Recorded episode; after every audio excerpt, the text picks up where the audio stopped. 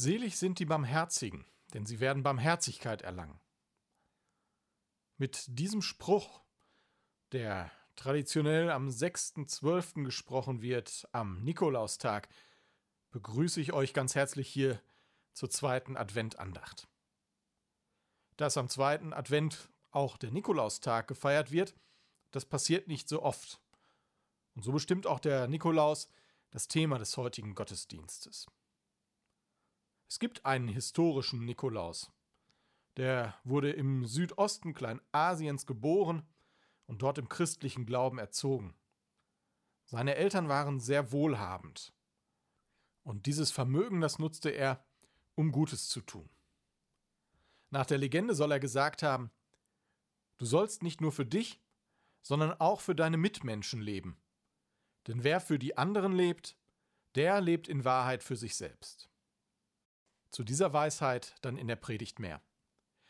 An dieser Stelle noch einmal der Hinweis zu unseren Gottesdiensten, die ihr auf unserer Webseite oder auch auf meinem Instagram-Account findet. Da seid ihr alle herzlich eingeladen. Wer also kommen kann, bitte gerne sonntags um 10.30 Uhr und um 11.45 Uhr in unserer Dorfkirche. Vorherige Anmeldung, die geht mittlerweile auch online gut, muss aber bis Freitag 12 Uhr erledigt sein, damit wir auch jedem einen Platz zuweisen können. Und so feiern wir nun diese Andacht. Im Namen Gottes des Vaters und des Sohnes und des Heiligen Geistes. Amen.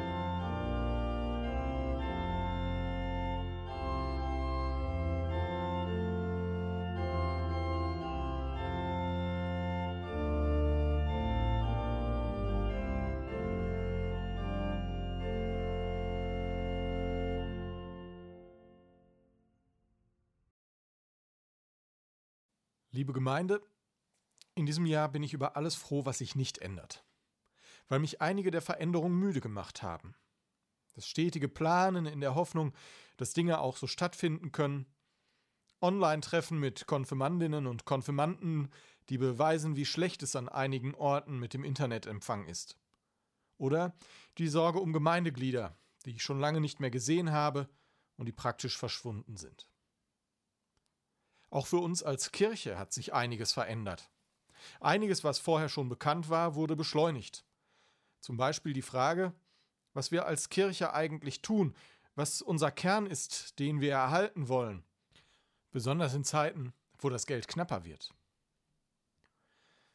Was ist das, wofür unsere Kraft und unser Geld, die Angestellten der Gemeinde und die unbezahlbaren Ehrenamtlichen eingesetzt werden?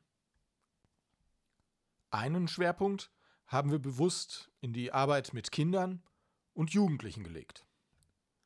Ein anderer Schwerpunkt sind die zahlreichen Gottesdienste und Andachten. Das, was auf theologisch Verkündigung heißt. Ich glaube daran, dass Gottes Wort, dass der Geist hinter dem Buchstaben Menschen bewegen kann. Menschen aufrichtet, ermutigt oder zu Taten motiviert. Das ist unsere große Stärke und auf diesen Schatz können wir zurückgreifen, auch und gerade in Lockdowns. Auch der heutige Text aus dem Buche Jesaja ist einer dieser Perspektive eröffnenden Mutmacher. Der Geist Gottes des Herrn ist auf mir, weil der Herr mich gesalbt hat.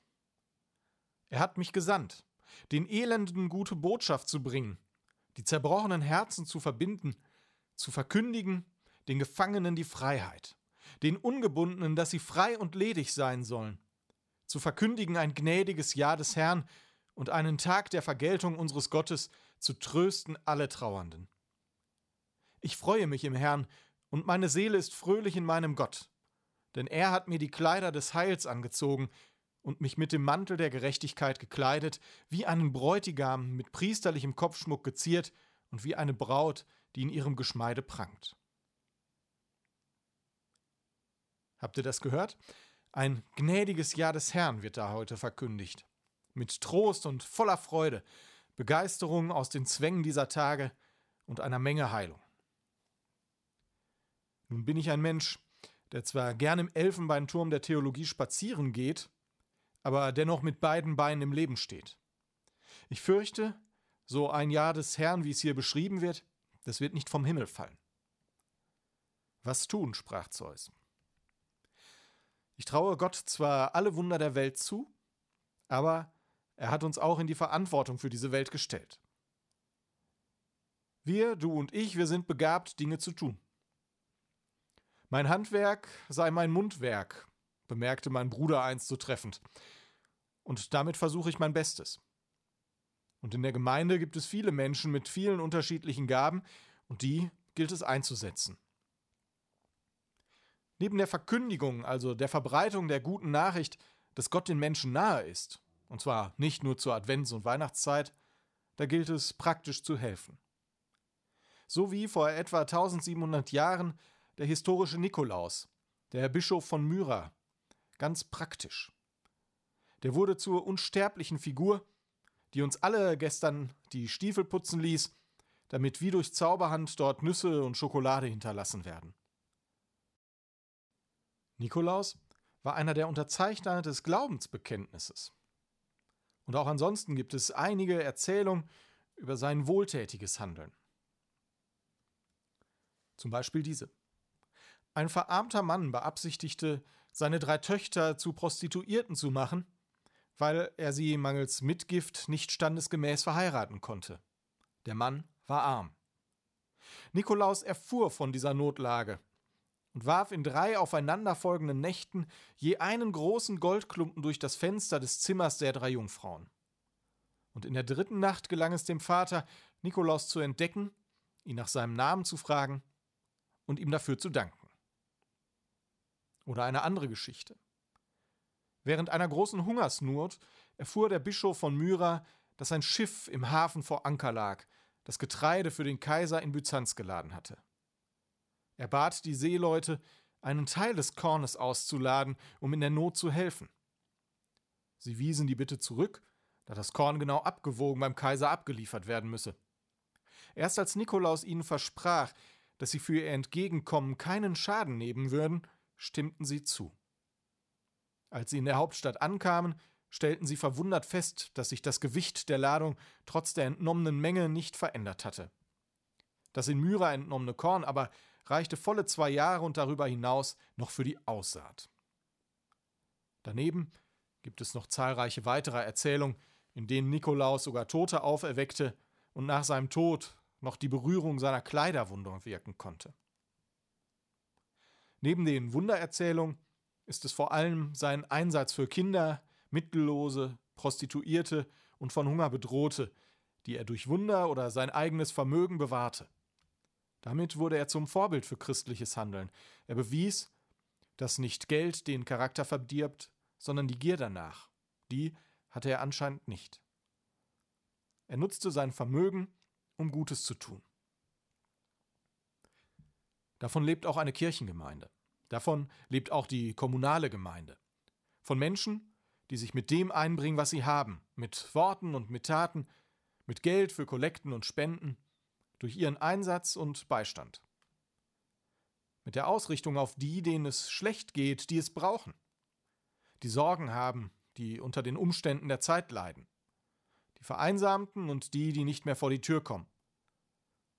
Auch in Wetter, auch in Wengern und Esborn gibt es Armut und Einsamkeit. Wenn wir als Kirchengemeinde diesen Tagen unseren Sinn und Platz im Leben suchen, dann ist er vor der Haustür, in der Nachbarschaft, bei unseren Nächsten. Gott kann uns dabei helfen, indem er uns Augen und Ohren öffnet, um sie zu sehen. Natürlich kann die Nächste auch ein paar Häuser weiter wohnen. Über das Internet bin ich zum Beispiel auch für Menschen erreichbar, die nicht hier wohnen. Und auch ihr habt sicherlich Menschen in eurem Bekanntenkreis, die nicht direkt nebenan sind und deren Anrufe oder momentan spärlichen Besuche ihr erwartet. Nach denen erkundigt ihr euch, wenn ihr nichts mehr von ihnen hört. Nachbarschaft, das muss nicht am Ortsschild aufhören. Und der oder die Nächste kann mir situativ überall begegnen. Ich glaube, wenn wir es schaffen, auch nur einen Menschen zu erreichen und wieder hoffen zu lassen, wenn wir glaubhaft das Licht des Evangeliums, das Licht des lebendigen Gottes erscheinen lassen und uns tatkräftig für andere einsetzen und Gemeinschaft ermöglichen, dann bin ich mir sicher, ist Gott unter uns. Und dann überstehen wir auch alle Krisen, Geld hin oder her. Als Kirchengemeinde vor Ort und als große Kirche insgesamt. Mit der biblischen Überlieferung im Gepäck und mit den Menschen im Blick, mit Gott als Ziel. So kann nächstes Jahr wirklich ein Jahr des Herrn werden. Und ich bin sehr gespannt, ob wir dann alle sagen, ich freue mich im Herrn. Und meine Seele ist fröhlich in meinem Gott, denn er hat mir die Kleider des Heils angezogen und mich mit dem Mantel der Gerechtigkeit gekleidet.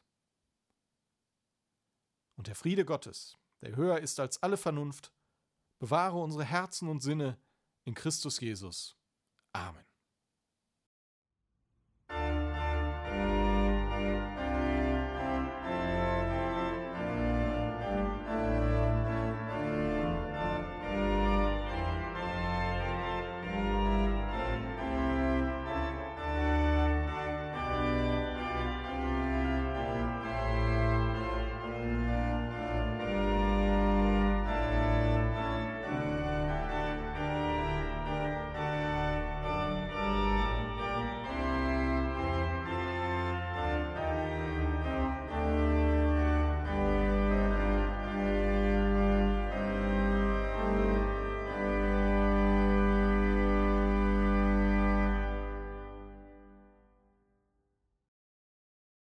Lasst uns beten. Gott, in Menschen wie dem Bischof von Myra haben wir Vorbilder für christliches Handeln. Gib uns die Kraft und den Mut, uns ebenso für andere einzusetzen. Halte unsere Augen offen für die Ungerechtigkeiten der Welt. Gib uns die Reichweite, die nötig ist, um da einzuschreiten, wo Leben in Gefahr sind und Menschenrechte missachtet werden. Wir bitten dich, für alle Menschen in Verantwortung, ob politisch oder wirtschaftlich. Gib ihnen einen Geist, der dir entspringt. Lass sie nicht von Gier und Angst geleitet werden, sondern lass sie über den Tellerrand schauen. Gott, wir bitten dich für unsere Kirche. Bewahre uns in der Verkündigung deiner Botschaft und lass uns glaubhafte Zeugen dafür sein. Wir haben viel von dem, was wir brauchen. Hilf uns, das richtig einzusetzen. Gemeinsam beten wir, Vater unser im Himmel, geheiligt werde dein Name. Dein Reich komme, dein Wille geschehe, wie im Himmel, so auf Erden. Unser tägliches Brot gib uns heute und vergib uns unsere Schuld, wie auch wir vergeben unseren Schuldigern. Und führe uns nicht in Versuchung, sondern erlöse uns von dem Bösen. Denn dein ist das Reich und die Kraft und die Herrlichkeit in Ewigkeit. Amen. Der Herr segne dich und behüte dich. Der Herr lasse sein Angesicht leuchten über dir und sei dir gnädig. Der Herr erhebe sein Angesicht auf dich und schenke dir Frieden. Amen.